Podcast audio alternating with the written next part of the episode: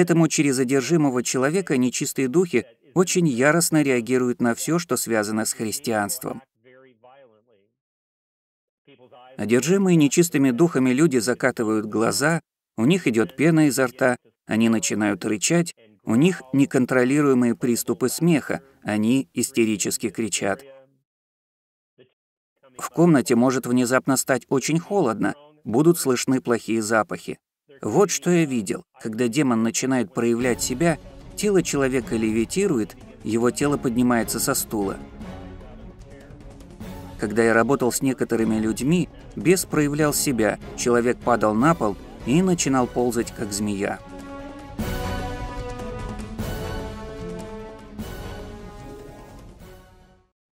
Добрый день, друзья. Меня зовут Михаил Бакумов, я руководитель служения «Разумная вера» в Украине. Сегодня у нас будет необычное интервью. Речь пойдет не о классической апологетике. Мы не будем говорить об аргументах, а мы поговорим об экзорцизме с отцом Винсентом Лампортом.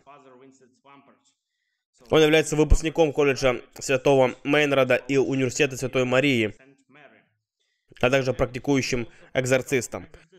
На самом деле он является одним из ведущих и передовых экзорцистов и членом Международной ассоциации экзорцистов.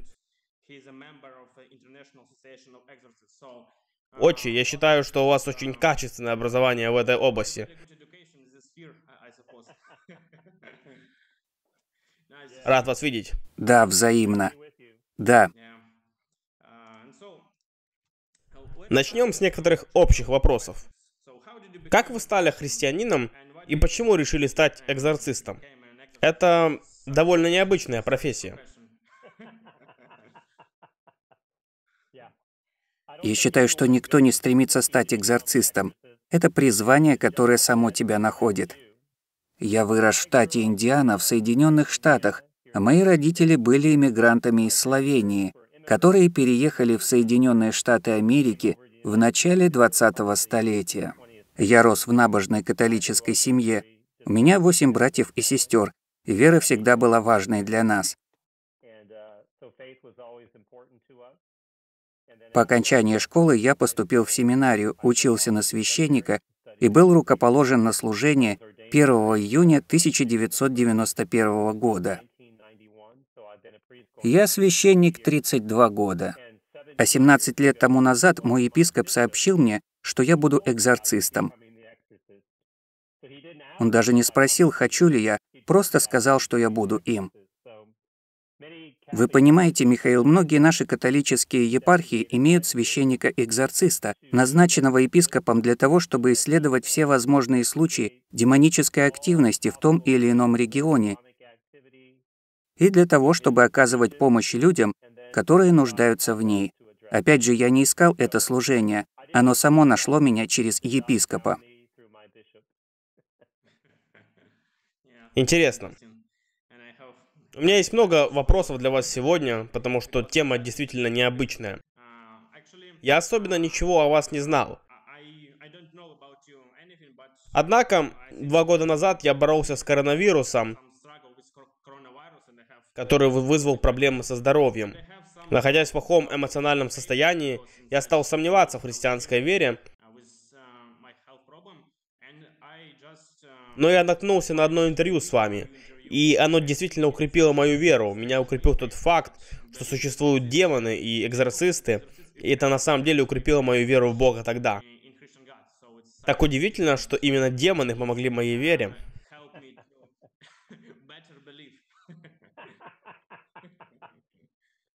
Это важный момент. Дело в том, что согласно христианскому вероучению, дьявол и демоны считаются падшими ангелами, хотя их и изгнали с небес, но их не изгнали из мира. Премудрый Господь Бог и для демонов имеет цель.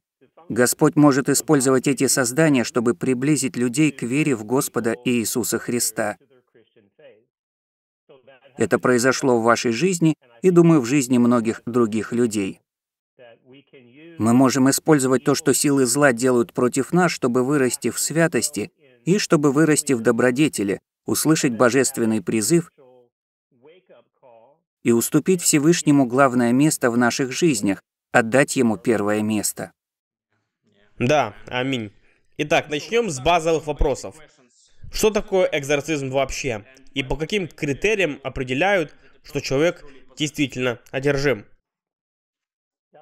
Итак, рассмотрим экзорцизм, который является особенной молитвой. И эта молитва помогает людям освободиться от сверхъестественного демонического воздействия на их жизнь. Существуют привычные примеры демонической деятельности. Допустим, искушение — это то, с чем все имеют дело каждый день. Однако существует четыре типа сверхъестественной демонической активности. Демоническое заражение — присутствие зла в конкретном месте или в том или ином объекте. Далее следует так называемое демоническое нападение — атака на тело человека, осуществляемая демоном. Существует демоническая ментальная атака, когда дьявол пытается проникнуть в человеческий рассудок и заставляет человека чувствовать себя беспомощным и сложить руки или не верить больше в Бога. И есть одержимость, при которой дьявол или демоны контролируют тело человека и обращаются с ним как со своим собственным. Они используют рот одержимого, чтобы говорить, глаза, чтобы видеть, и уши, чтобы слышать. Экзорцисты учатся быть скептиками, поэтому церковь говорит, что перво-наперво мне необходимо удостовериться в том, что человек, оказавшийся передо мной, действительно одержим. Поэтому я стараюсь определить, является ли данная проблема проблемой психологического характера или нет. А для этого человеку нужно получить соответствующую оценку его ментального здоровья медицинским специалистам. Если же исследование показало, что причина не медицинского характера, то после этого я встречаюсь с человеком и задаю ему вопросы, чтобы понять, каким образом он открыл дверь для бесов в свою жизнь. Зная, каким образом нечистый дух проник внутрь в жизнь человека, я понимаю, что следует делать, чтобы закрыть эту дверь. Но важно то, что изгнание дьявола — это самая простая часть процесса. Более сложная часть — это доказать человеку, что теперь ему необходимо пригласить Бога внутрь, и что отношения с Владыкой и Спасителем Иисусом Христом смогут защитить его от демонических сил зла. Если вы верите в Господа и Спасителя Иисуса, и если вы каждый день исследуете Писание и молитесь, то дьявол уже убегает. Однако мы с вами живем в то время, когда происходит спад христианской веры, и люди перестают верить. И как результат в нашем мире сильнее проявляется присутствие зла и дьявола. Присутствие зла и дьявола в мире. Итак, вот моя цель. Изгнав нечистого духа из человека, мне необходимо помочь этому человеку, пострадавшему от воздействия зла, вернуться к вере в Иисуса или помочь ему познакомиться с Господом Богом и уверовать в Него. Несмотря на то, что я католический священник, половина людей, которые ко мне обращаются, не католики. Они придерживаются других традиций христианства или исповедуют другие религии, или не исповедуют вообще. Тем не менее, церковь рассматривает экзорцизм как благотворительное служение, а значит, она помогает любому, кто обращается к ней и хочет противостоять силам зла. Например, совсем недавно я разговаривал с мужчиной из Болгарии. Знаете, многие экзорцисты не хотят, чтобы их имена были на слуху и предпочитают анонимность. Но мой епископ сказал, что хочет сделать мое имя известным с целью помочь людям понять природу зла и, что более важно, понять значение веры.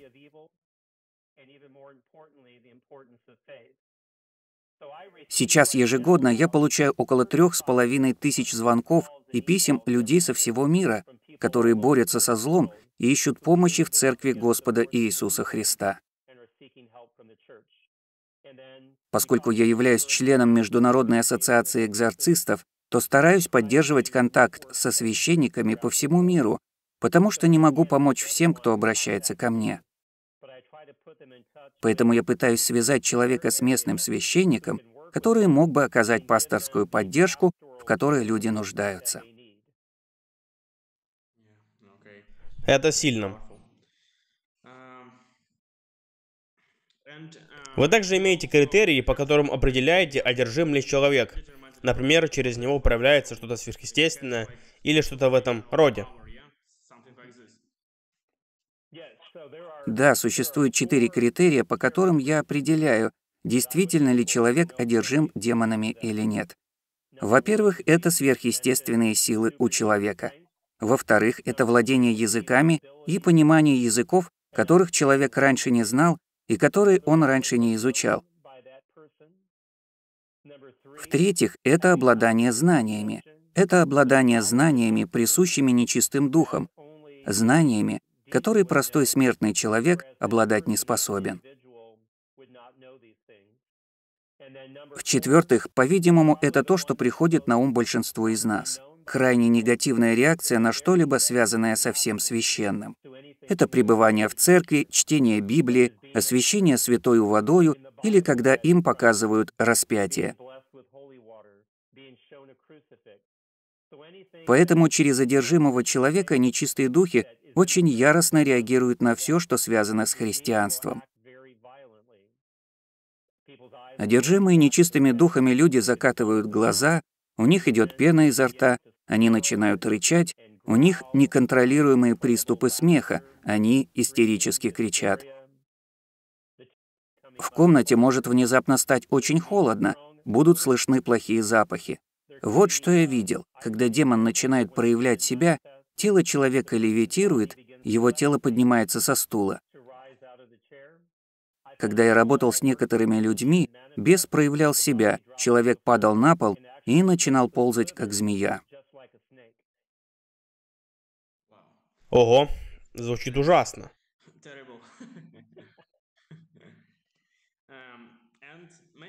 Но многие подвергают сомнению истинность экзорцизма из-за уже пророков, уже апостолов и так далее.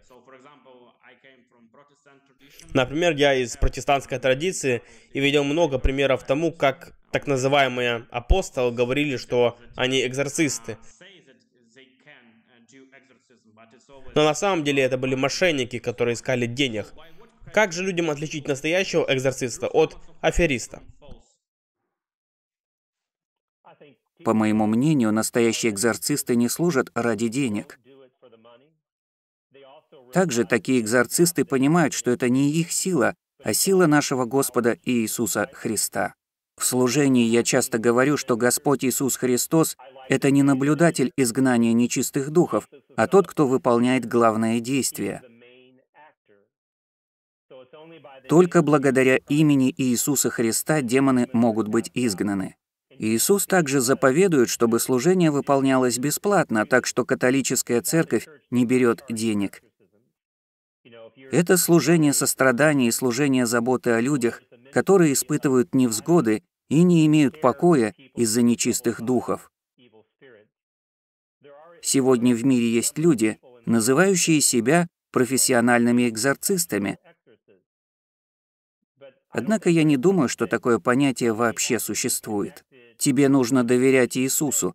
Ты не можешь делать это самостоятельно, ведь твое самостоятельное служение повлечет за собой только больше проблем и неприятностей.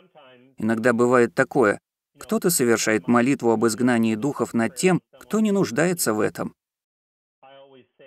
Я всегда говорю, что церковь принесет вред, если будет относиться к проблемам с ментальным здоровьем или физическим здоровьем, как к одержимости нечистыми духами. Поэтому каждая ситуация должна рассматриваться с духовной точки зрения. Она должна рассматриваться с медицинской точки зрения и с психологической точки зрения.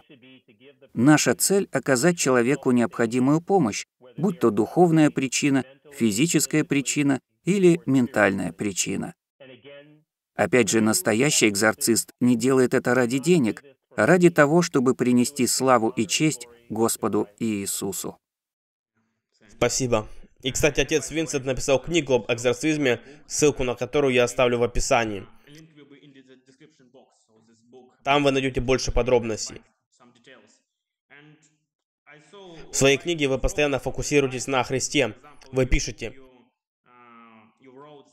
если вы делаете дело экзорциста и подумайте только на секунду, «Ого, смотри, какие невероятные вещи я делаю», то вы уже зашли на несвятую территорию.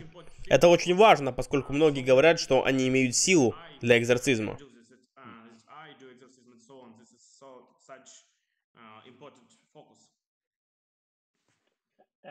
Да, это важно, потому что людям свойственно сосредотачиваться на самих себе, однако в центре нашего внимания всегда должен быть Господь Иисус Христос. Давайте вспомним дьявола.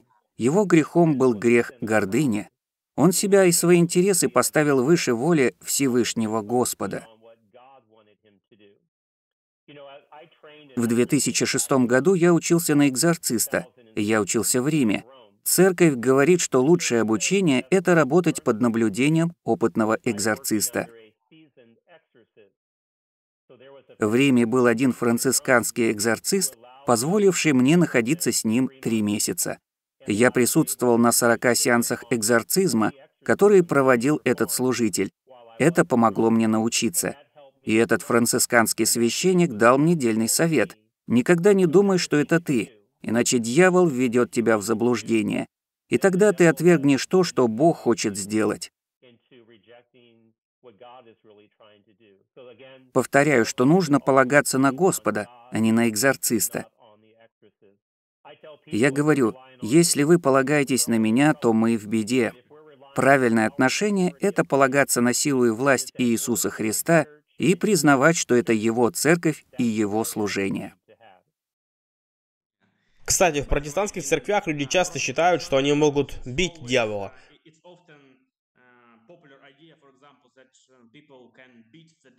Могут приказывать ему, например, говорить «ушел отсюда, ты ничто». Нормально ли для экзорциста говорить так?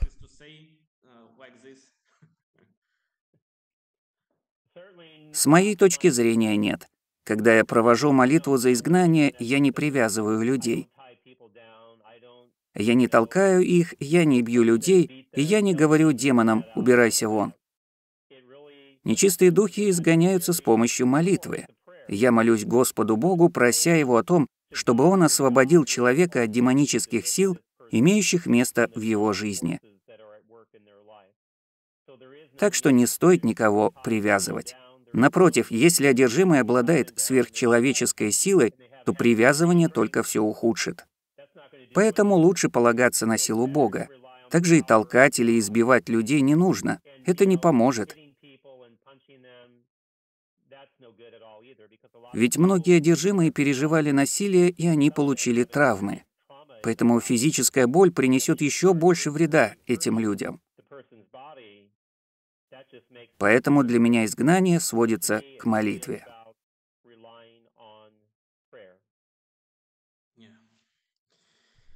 Некоторые придерживаются одной крайности – винить дьявола во всех болезнях.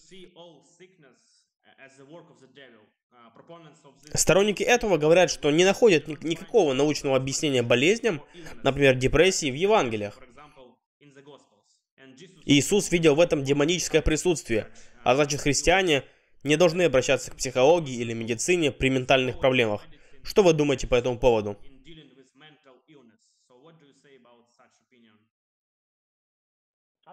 В Евангелии, когда Иисус посылает своих учеников на служение, Он дает им власть изгонять нечистых духов, а также дает им власть лечить больных. Сам Иисус Христос проводит здесь четкую грань между демонической одержимостью и физическими заболеваниями. Если Иисус показал это различие, когда отправлял апостолов, то и нам, его ученикам, надо знать, что дьявол не является причиной всех бед. Да, также нам нужно понять то, что в каких-то случаях враг человеческих душ может использовать болезнь как способ ввести людей в отчаяние. Но видеть дьявола во всем я не советую. Видеть дьявола во всем и винить его во всем я не советую. Делая это, мы прибавляем сатане способности, хотя на самом деле он не столь силен, как мы считаем. Нам всегда нужно смотреть на Бога как на Творца всего и помнить, что Он всегда контролирует все. Не стоит думать, что дьявол ответственен за все, ведь человек имеет свою волю.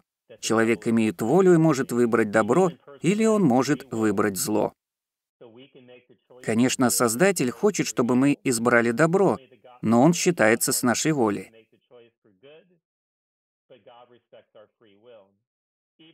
Что говорит змей женщине в книге «Бытие» в истории об Адаме и Еве?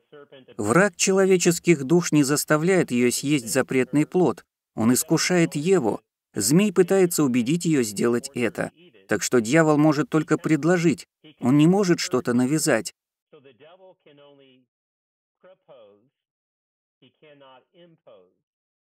Он не может заставить нас пойти против нашей воли. Да, враг человеческих душ хочет нас убедить в том, что отвергнуть Бога — это самый лучший выбор. Хочу подчеркнуть важную мысль для слушателей. Дьявол не является атеистом. Он не атеист. Дьявол знает, что Бог существует. Он спрашивает Еву в книге «Бытие», действительно ли Создатель запретил им есть от дерева познания добра и зла. Он признает, что Бог есть. Он пытается убедить нашу проматерь жить так, будто Бога не существует. Я считаю, что этим способом дьявол пользуется и сейчас — убедить людей жить так, будто Бога не существует. Взгляните на нынешний мир. Вера приходит в упадок. Многие выросшие христианами сейчас отказываются от веры в Господа Иисуса Христа.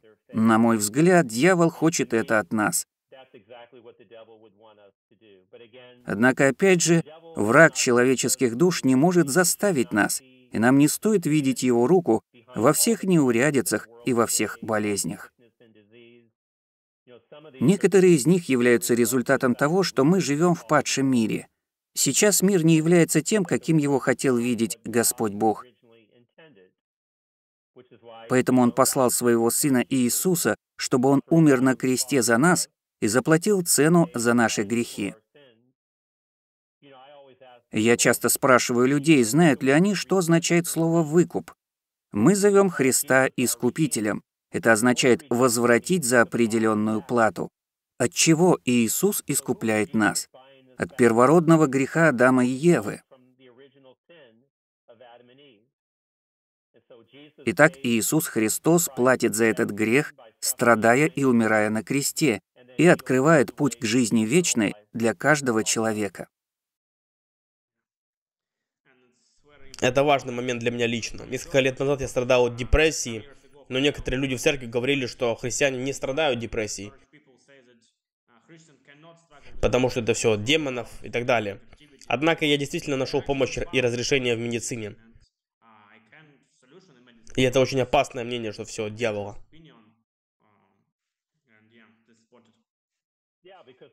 Да, потому что Бог дает людям знания изучать медицину, знания, которые помогают нам. Небесный Отец помогает нам не только через совершение чудес, но и дает человечеству знания для понимания важности медицины. Господь дает людям умение лечить телесные заболевания. Мы должны помнить, что хотя дьявол и активен в современном мире, Создатель не оставил людей. Если мы страдаем от болезней, наш Создатель не оставляет нас. Он помогает через медицину, которая возвращает нас в нормальное состояние. Да, чудеса — это простой путь, но иногда Бог хочет, чтобы мы работали и развивали знания и добродетели. Да. Вторая крайность – это вера в то, что все болезни действительно имеют естественную причину. Все, что раньше приписывалось демонам, сейчас можно объяснить наукой. Шизофрению, депрессию. Как вы считаете, почему демоническая одержимость и природные болезни так схожи в проявлениях?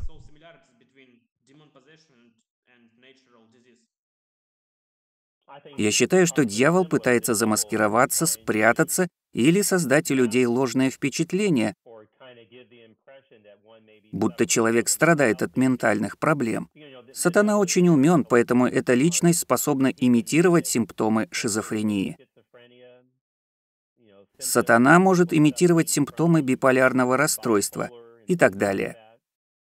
Вот почему, по моему мнению, так важно полагаться на экспертов в области психиатрии, и я советую людям обращаться именно к таким специалистам. Советоваться с медиками. Я не спрашиваю психиатров, считают ли они человека одержимым или нет.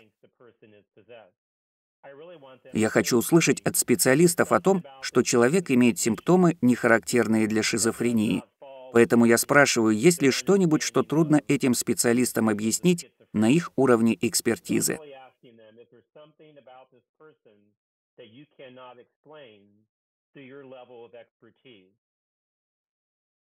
Симптомы психических заболеваний и демонического проявления могут быть похожими. По моему мнению, сатана делает это специально с целью убедить нас, что его не существует. У французского поэта XIX столетия Шарля Пьера Бадлера есть одно замечательное изречение. Величайший трюк сатаны состоит в том, чтобы убедить нас, что его не существует. Поэтому, когда мы видим случаи схожих медицинских проблем и духовных проблем, дьявол желает убедить нас в том, что его на самом деле не существует. Вы понимаете, сейчас многие жители западного мира стали скептиками. Мы считаем, что все контролируем и что мы можем решить любой вопрос. Считаем, что всегда должно быть лекарство, которое излечит нас от всевозможных проблем. Давайте вернемся к предыдущему утверждению. Иисус проводил четкую грань между одержимостью бесами и физической болезнью. Нам тоже нужно различать их. Да, многим не нравится мнение о том, что существуют демоны и что идет духовная война.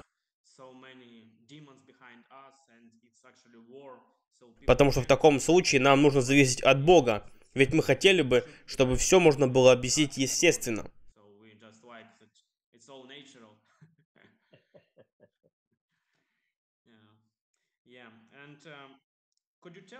Могли бы вы рассказать наиболее поразительные истории экзорцизма, которые случались с вами?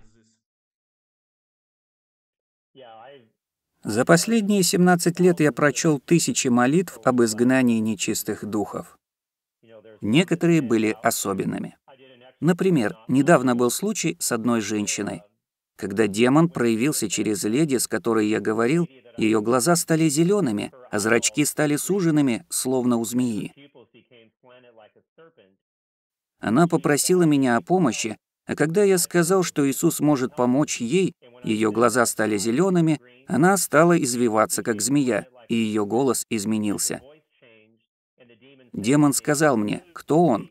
Он над нами не властен. Мне, как экзорцисту, необходимо готовиться к изгнанию демонов. И поскольку я католик, я иду на мессу, участвую в таинстве исповеди. Я отделяю время для молитвы и для поста.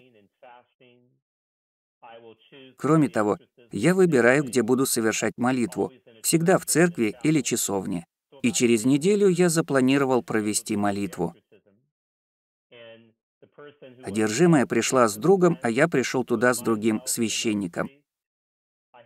Леди сидела на стуле, она сидела лицом к церковному алтарю. Как только я начал молиться, демон снова проявился. Глаза леди стали зелеными, сузились, а демон сказал, «Ты от нас не избавишься, мы здесь слишком долго, а ты недостаточно сильный».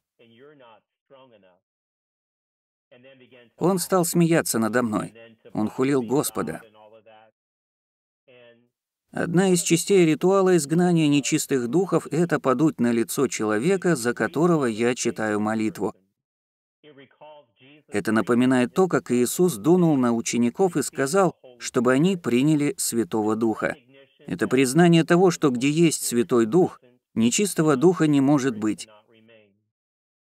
Я подул на лицо человека, который таращился на меня зелеными глазами, и во время этого стул отлетел обратно к стене. Послышался крик. Дама поднялась в воздух, а потом она упала на пол. Священник и я подняли ее, и она начала восхвалять и прославлять Бога. Вокруг нее было сияние. Когда человек одержим нечистым духом, вокруг него возникает атмосфера тьмы. Когда бес изгнан, тьма превращается в сияние, и вот как это объясняется. Если вы когда-то видели изображение святого, то вокруг его головы всегда есть нимб. Это не их сияние, это сияние славы Господа Бога. Такие люди обладают им, потому что они приняли решение приближаться к Богу. Когда я молюсь за освобождение человека от нечистого духа, и Бог изгоняет его, это сияние дает мне знать, что демона в нем больше нет. Был еще один случай. Случай с человеком, одержимым семью бесами. Иногда люди одержимы не одним демоном, а многими нечистыми духами. Они работают группами, кто-то сильней, кто-то слабей. Слабые демоны всегда изгоняются первыми.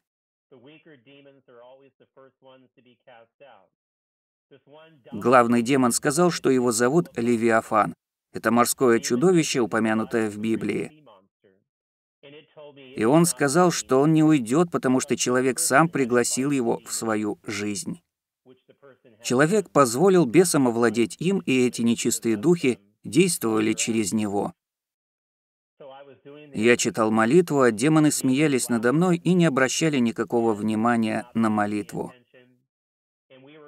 Мы находились в часовне, зазвонили колокола, и около 400 детей высыпали на стоянку прямо под окнами вот этой самой часовни, где происходило изгнание нечистых духов из этого человека. Демон начал визжать и сказал, чтобы я перестал молиться за изгнание.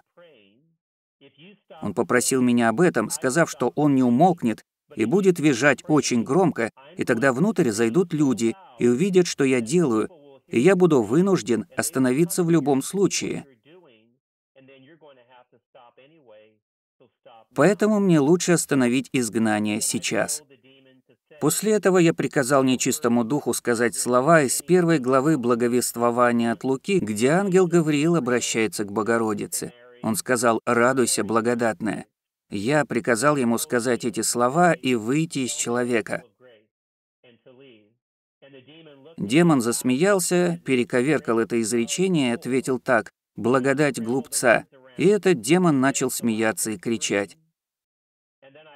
Тогда я властным голосом сказал демону, «Я приказываю тебе подчиниться мне, хотя я и недостойный служитель Господа Иисуса Христа, и сказать слова в том порядке, который я говорю, чтобы признать силу и власть Иисуса Христа и уйти немедленно». И тогда демон, который перед этим говорил низким голосом, сказал детским голосом «Радуйся, благодатная». Тогда раздался крик, и после этого освободившаяся женщина засияла передо мной. Вот так нечистый дух ушел. Вау, это очень сильная история. Как вы живете с таким опытом? Потому что я даже когда просто смотрю фильмы, где есть насилие или изнасилование,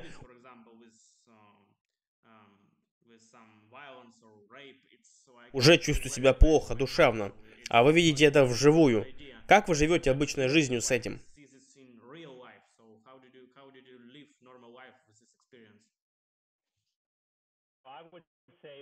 Вы понимаете, Михаил, занятие экзорцизмом изменило мою жизнь радикальным образом. Я не сосредотачиваюсь на делах дьявола, а только на силе Бога. Как экзорцист я говорю людям, что настоящее призвание священника Призвание священника открылось для меня по-новому. Все пасторы и служители могут быть чрезвычайно заняты сегодня и видеть свое дело просто как работу, а не как призвание от Господа Бога. Под словом «призвание» я имею в виду призыв Бога быть служителями, потому что Он призывает нас делать это. Когда я имею дело с одержимыми и с дьяволом, то понимаю, что суть этого в помощи людям и приведении их к Господу Иисусу Христу. Я упоминал раньше, как я видел левитацию людей, обладаемых нечистыми духами. Это было, когда я учился в Риме. Дело в том, что когда одержимый человек стал подниматься со стула, священник просто положил ладонь на макушку бесновавшегося и опустил его обратно на стул. Это было важно для меня. Он сказал, «Не смотри на то, что делает дьявол, смотри на то, что Бог делает через молитву для угнетенных демонами и страждущих».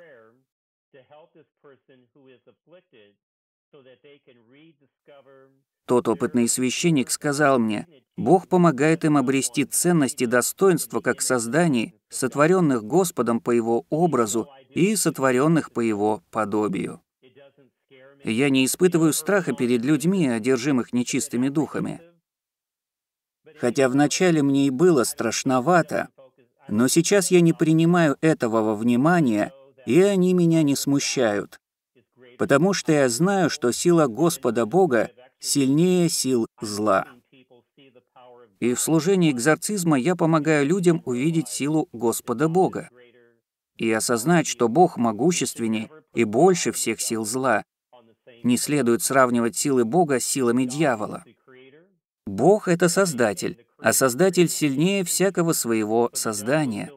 А дьявол — это Божье творение, ангел, созданный Господом, но это творение, которое приняло решение восстать против Бога и избравшее быть злым и лукавым. Я повторяю, сила Божия превосходит силы зла. Бог и дьявол не находятся на одном уровне силы и власти — Учитывая это, дьявола нечего бояться. В католичестве есть святой. Это Падре Пио, итальянский священник, умерший в 1968 году. Падре Пио говаривал, что его атаковывали многие демоны. Они атаковывали его каждую ночь. Пио называл дьявола старой синей бородой. Пио писал, что однажды ночью пытался заснуть, но проснулся от шума в комнате. Поняв, что там дьявол, священнослужитель Пио сказал ему, «А, это только ты, старая синяя борода, а я уже подумал, что это кто-то важный». А потом он лег спать. Кто из нас, окажись он в таком положении, зная, что дьявол в комнате, лег бы спать так спокойно? Мы это сделали бы, если бы осознали, что Бог с нами и превосходство силы всемогущего Бога над силами зла. И в вашей книге вы говорите, что один ангел сильнее самого дьявола. Это так, потому что ангелы являются добрыми творениями Господа Бога, соединившими собственную волю с Божьей, поэтому они совершенны, а дьявол нет, потому что он не живет в согласии со своей изначальной природой. Все, что сотворил Бог, является добрым, и когда мы выбираем отречься от Божьей доброты, в наше сердце приходит зло. Однако доброта Господа и благость Господа всегда сильнее зла. Поэтому всего лишь один добрый ангел сильнее самого дьявола. Смотря со скептической точки зрения, почему нет никакой записи такого ритуала? Это было бы отличным доказательством подлинности экзорцизма. Если бы видео и существовало, то нашлись бы скептики, которые сказали бы, что церковь смонтировала, что она сфабриковала такое видео, что это выглядит убедительно, но это просто-напросто фальшивка. Причина того, что процесс не снимают, это уважение к личности освобожденного человека. Если кто-то был одержим и теперь хочет поделиться своим свидетельством, то это их выбор. Однако церковь не раскрывает личности и поддерживает анонимность. Иначе, если освободившийся от демонической зависимости станет известной личностью, то появится много желающих найти этого человека. Многие, видимо, знакомы с очень известным фильмом «Изгоняющий дьявола», вышедшим в 1973 году и основанным на реальной истории 1949 года, которая произошла в Мэриленде, в США. Человек, из которого изгнали бесов в 14-летнем возрасте, умер несколько лет назад. Он никогда не делился своей историей и решил молчать, несмотря на то, что Голливуд предлагал ему Он сулил ему миллионы долларов, чтобы тот рассказал свою историю. Он не хотел говорить об этом. По-видимому, он сознавал, что киношники Голливуда будут слишком много внимания уделять именно дьяволу. Следовательно, церковь не записывает процесс изгнания бесов на видео, чтобы защитить анонимность. Вдобавок, из-за развития современных технологий, видео могут быть сфабрикованы или они могут быть изменены. Даже если бы у нас они были, скептики никуда не денутся. Они будут всегда. Да, всегда можно найти другие объяснения. Я смотрел дебаты относительно доказательств экзорцизма с участием Майкла Шермера. Он предлагает различные объяснения.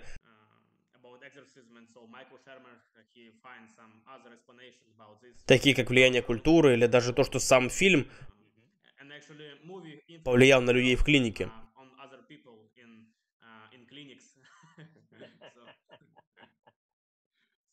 Поэтому всегда можно найти другое объяснение. Еще одно возражение. Почему же это не работает с атеистами? В конце концов, многие атеисты могут запросто использовать греховные оккультные вещи и не испытывают никаких последствий на себе. Почему так? Дело в том, что демонические проявления и такие проявления нечистых духов, как закатывание глаз, пена изо рта и тому подобное, указывают на то, что идет борьба между личностью и бесовским духом, который пытается господствовать над человеком и руководить им, а человек не хочет этого господства. Так что борьба продолжается. Но есть те, кто считают себя атеистами и говорят, что они не испытывают никакого влияния бесов. Причина этого заключается в том, что атеисты уже сотрудничают с дьяволом и не хотят этого останавливать. И поскольку атеисты не хотят этого останавливать, потому и нет нужды в таких проявлениях.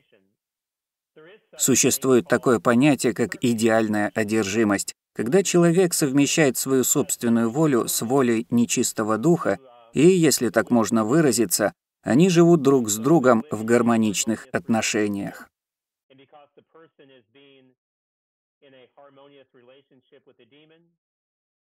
То есть борьба указывает на то, что человек не хочет господства демона над ним. Те, кто утверждают, что они атеисты и делают это, говорят, «На меня бесы не влияют, и значит их нет». Этому есть объяснение. Демону нет смысла беспокоить их, потому что человек уже выступает заодно с сатаною.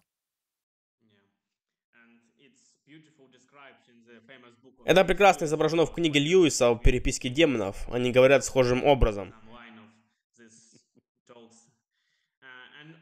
Некоторые говорят, что в культурах Индии, Африки и так далее многие верят в одержимость, и не верить там почти невозможно.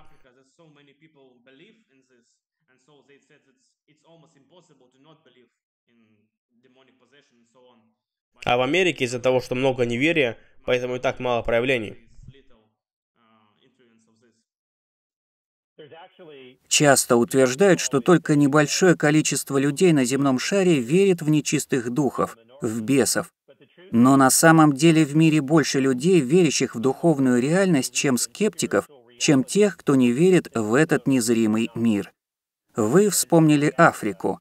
Пять лет назад я воспользовался возможностью посетить Южную Африку и служить экзорцистом в течение 14 дней в сельской местности. Нельзя презирать тамошних людей и называть их невежественными и ограниченными. Это пренебрежение к большей части населения мира. В настоящее время стало больше людей, которые верят в духовную реальность, чем наоборот. А почему нет примеров в Ветхом Завете? Почему только в Новом? Несколько есть и в Ветхом. Например, в книге Иова, когда сатана приходит к Богу, и Бог позволяет ему поразить и причинить страдания Иову. История Иова в Ветхом Завете. Он был благочестивым и благословленным. Сатана сказал Господу, что причина набожности Иова в том, что он благословен. Если он все потеряет, то отречется от Бога. Бог сказал, «Хорошо, можешь поразить его как хочешь, но не трогай жизнь». Таким образом, Иов теряет все. Тело в ранах, он рвет одежду на себе и посыпает себя пеплом. Жена советует ему проклясть Бога и умереть. Но праведный Иов только бьет себя в грудь и говорит, «Господь дал, Господь взял, да будет имя Господне благословенно». То есть, когда мне плохо, я славлю Бога, когда хорошо, я славлю Бога. На мои отношения с Богом не влияет то, какие сейчас у меня обстоятельства. Существует несколько примеров оттуда, однако я скажу так. Нам необходимо воспринимать Новый Завет и Ветхий Завет как единое целое. Когда Адам и Ева согрешили в Эдемском саду, поддавшись искушению дьявола, они были изгнаны в пустыню. Когда Иисус начинает свое служение после крещения в Иордане от Иоанна, Святой Дух приводит его в пустыню, где он сталкивается с дьяволом. По моему мнению, Господь Иисус Христос идет в пустыню, чтобы бороться с дьяволом. Дьявол появляется там и искушает Иисуса Христа, но мы знаем, что наш Освободитель несокрушим. Поэтому грехопадение наших первопредков Адама и Евы и все события Ветхого Завета приводят к появлению Спасителя Иисуса, который борется с дьяволом. Иисус искупляет человечество от греха и возвращает его к дереву жизни. Библия говорит, что когда Адама и Еву выгнали из рая, когда Бог изгнал их из Эдемского сада, ангел с огненным мечом стал на входе, чтобы помешать им приблизиться к древу жизни. Бог это сделал по милости, ведь если бы наши прародители подошли к дереву жизни в греховном состоянии, то никогда не смогли бы покаяться. Бог поставил ангела, чтобы люди не приблизились к древу жизни. Так было до тех пор, пока люди не выросли в вере, и Бог сам не заплатил за наши прегрешения и беззакония. Теперь врата к Эдему и к древу жизни вновь открыты. Евангелие Иоанна говорит, Иисус — это путь, истина и жизнь. Никто не приходит к Отцу, как только через Него. Итак, Господь и Спаситель Иисус сразился с дьяволом, и благодаря Его победе над дьяволом Он открывает ворота рая, чтобы любой из людей приблизился к дереву жизни. В Ветхом Завете есть примеры демонической активности, и они усиливаются, когда сам Всемогущий приходит на эту грешную землю в лице Господа Иисуса Христа поставить все на свои места и навести порядок на планете.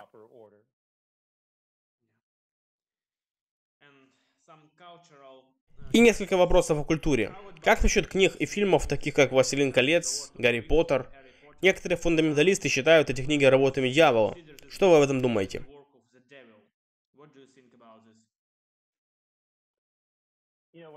Когда я пытаюсь узнать, как человек впустил в жизнь демона, то очень часто сталкиваюсь с тем, что я называю индустрией развлечений.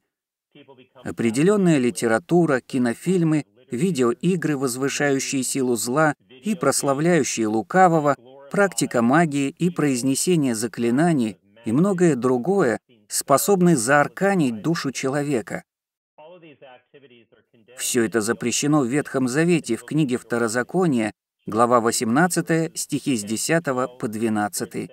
Там владыка Яхве запрещает заниматься черной магией и общаться с духами мертвых. Людям нужно понять опасность развлекательной индустрии, через которую дьявол может работать с памятью и воображением. Когда мы открываем собственный разум и память для перечисленных выше идей, то тем самым мы даем дьяволу, так сказать, оружие, которым он будет атаковать нашу память и наше воображение.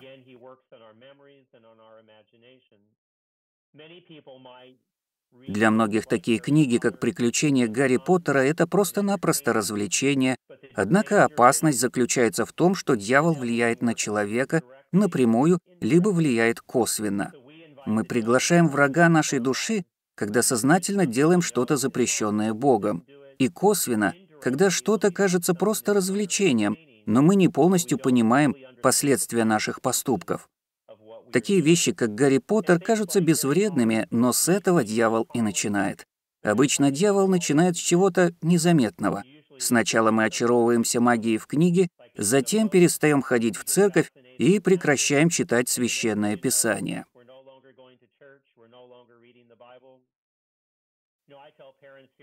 Когда в Штатах родители спрашивают меня о Гарри Поттере, я задаю им следующий вопрос. Какую книгу ваши дети знают лучше? Священное Писание или тома о Гарри Поттере? Какую они цитируют?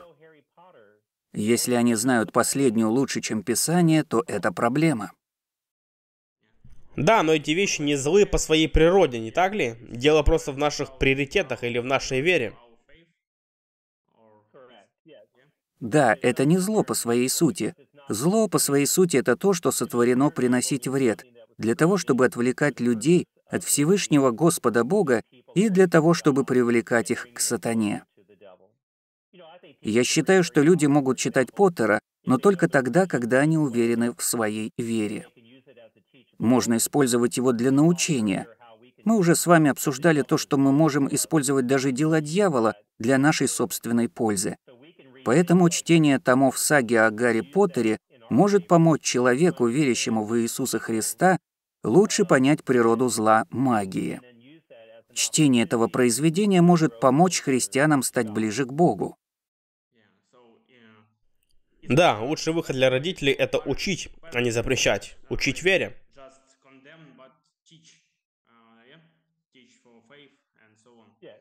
Да. Если вы говорите детям не делать то или это, то что они сделают? Не читай Гарри Поттера. Ему захочется его прочесть. Лучше сказать, хорошо, если хочешь почитать, читай, но давай обсудим эту книгу. Что ты прочел и что здесь сказано? Поддерживает ли эта книга христианство? Это повод учить. Вы видите опасность в йоге? Я считаю, что йога представляет собой опасность. Да, большинство делает йогу ради упражнений, но не всегда понимают духовную сторону, которая стоит за практикой йоги. Слово «йога» означает «иго». А что же это за иго, ермо? В Библии Спаситель Иисус Христос говорит, что его иго благо и бремя легко. Итак, христиане привязывают себя к Христу, а в йоге возникает опасность. В процессе йоги осуществляется связь человека, практикующего ее, с нечистыми сатанинскими духами. Вы понимаете, даже позы в йоге считаются формами поклонения другим божествам или же формами поклонения нечистым духам, демонам. Кто-то начинает с лучшими намерениями заниматься спортом, но потом увлекается невидимой духовной стороной йоги, который отводит христиан от Спасителя Иисуса Христа. Один священник недавно сказал мне, что христианство стало казаться ему скучным, и он хочет изучить буддизм и исследовать индуизм. По-моему, это странное заявление для христианского священнослужителя, который посвятил жизнь Иисусу Христу. По моему мнению, и йога, и всевозможные духовные практики других культур не сочетаются с христианской верою и часто являются поводом для дьявола отвлечь нас от Бога.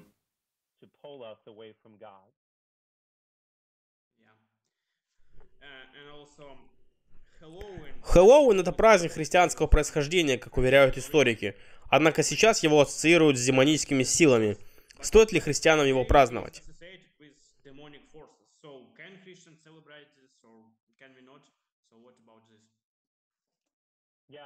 Хэллоуин стал очень популярен в Соединенных Штатах Америки. Хэллоуин — это второй по размаху праздник года после Рождества Иисуса Христа. Многие американцы украшают свои дворы скелетами, привидениями, ведьмами, вешают фонари на дома и устанавливают искусственные кладбища во дворе перед домом. Опасно то, что в Хэллоуин люди начинают прославлять и начинают возносить силы зла. Я считаю, что христиане имеют право праздновать Хэллоуин, а в прежние времена этот праздник называли Ночью всех святых, которая была перед Днем всех святых. Христиане могут использовать это во благо. Вы знаете, наши местные дети любят Хэллоуин, любят наряжаться и получать сладости. Вместо того, чтобы говорить «нельзя праздновать это», помогите им открыть христианское происхождение праздника. Можно переодеваться в святых, переодеваться в персонажей из Священного Писания, в костюмы тех, чьим отношениям с Небесным Отцом можно и стоит подражать. Мы христиане, но это не значит, что веселиться нельзя, веселиться нужно. Жизнь — это дар Бога. Важно убедиться в том, что эти развлечения прославляют Бога, а не прославляют дьявола. Поэтому, по моему мнению, Хэллоуин можно праздновать. Его можно праздновать, чтобы осознать важность нашей христианской веры. Да, спасибо. Еще несколько вопросов. Как демоны попадают в жизнь людей и как люди могут защититься от их действий? Мы христиане, а значит, мы ходим в церковь. Мы молимся и читаем Библию, мы знаем Его Слово. Лучшее оружие против дьявола — знать Святое Слово Божие. Когда дьявол искушал Иисуса, чем отвечал ему Иисус? Писанием. Когда дьявол говорил, «Если ты сын Бога, прикажи камням превратиться в хлеб», Христос отвечал, «Не хлебом единым будет жить человек, но всяким словом, исходящим из уст Божиих». Знание Слова Божия — лучшая защита, которую мы можем иметь. Однако мы живем в мире, где вера приходит в упадок, люди не молятся, не ходят в церковь, не знают слова. Вот так они приближаются к дьяволу. Это касается и оккультизма. Люди занимаются магией, обращаются к гадалкам и обращаются к медиумам, используют обереги, о йоге мы уже говорили.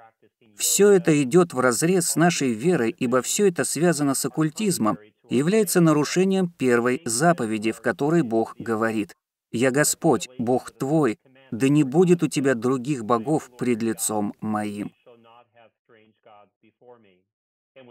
Когда люди обращаются к миру оккультизма, они ищут замену Богу. Еще один пункт — развлекательная индустрия. Следующий — проклятие. Они эффективны, если человек немощен и слаб в своей вере. Мы не можем предотвратить действия других против нас, но мы можем построить близкие отношения с Господом Богом. Святой Павел в послании Ефесянам советует нам надеть на себя броню Христа.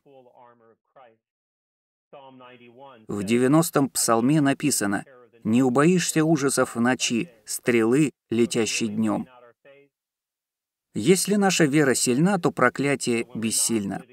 Однако в противном случае проклятие найдет слабое место в духовной броне, просочится и укоренится в нас. Также отношения с демонами. Один пожилой мужчина из Штатов говорил мне, что всю жизнь он посвятил дьяволу и хочет провести вечность в аду с дьяволом после того, как умрет.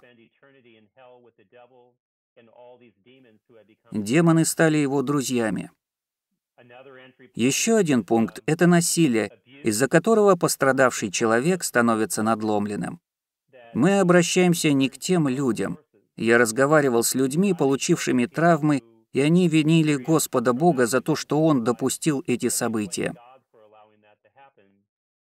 Эти пострадавшие люди обращались к ведьмам, они обращались к шаманам, колдунам, которые говорили, что помогут им восстановить их жизнь. Но этим людям становилось только хуже.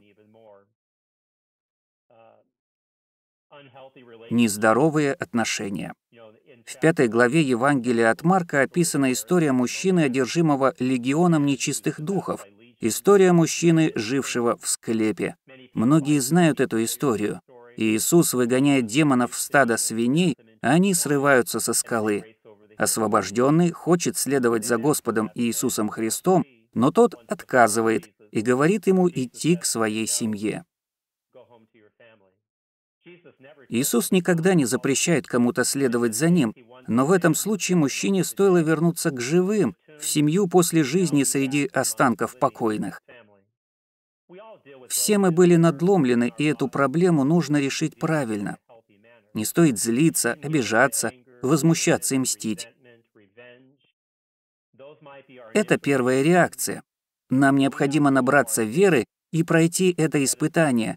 Необходимо простить обидчика и необходимо строить здоровые отношения с людьми. Дьявол имеет место в нашей жизни, когда мы обижаемся и злимся, а когда мы искореняем эти пороки, то мы выбиваем опору из-под него.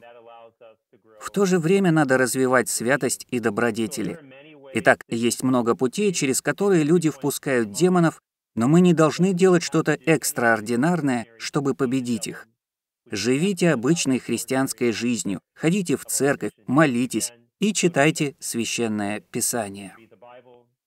Если вы будете все это делать, то дьявол пойдет искать кого-то другого, ведь он поймет, что вы ему не по зубам.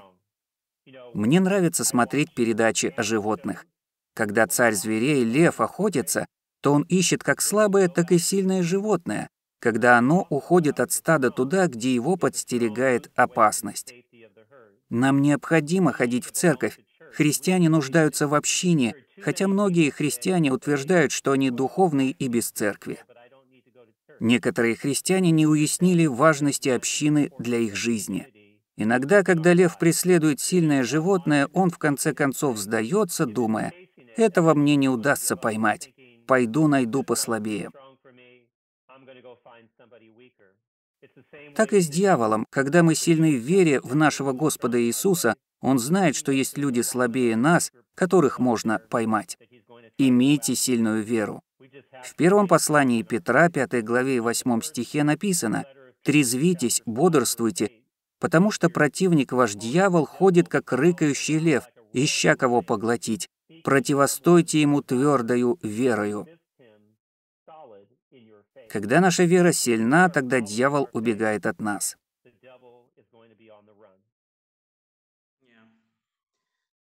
Да, это очень важно. Вы говорили, что обыденная деятельность дьявола опаснее сверхъестественной. Поэтому стоит быть всю жизнь в христианском сообществе.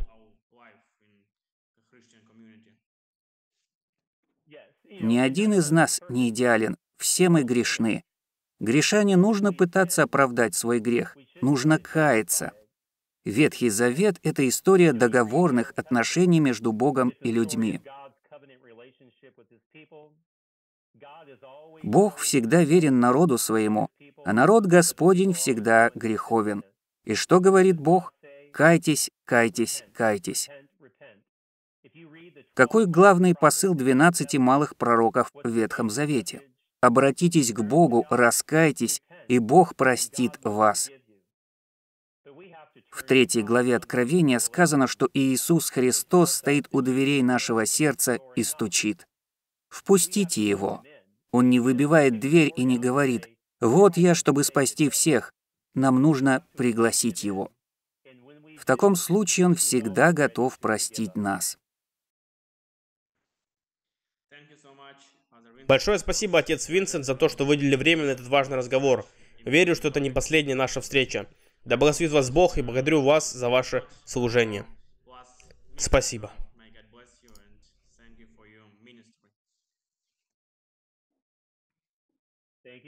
Спасибо, пусть Бог благословит вас и людей, с которыми вы трудитесь. Я буду молиться о вас.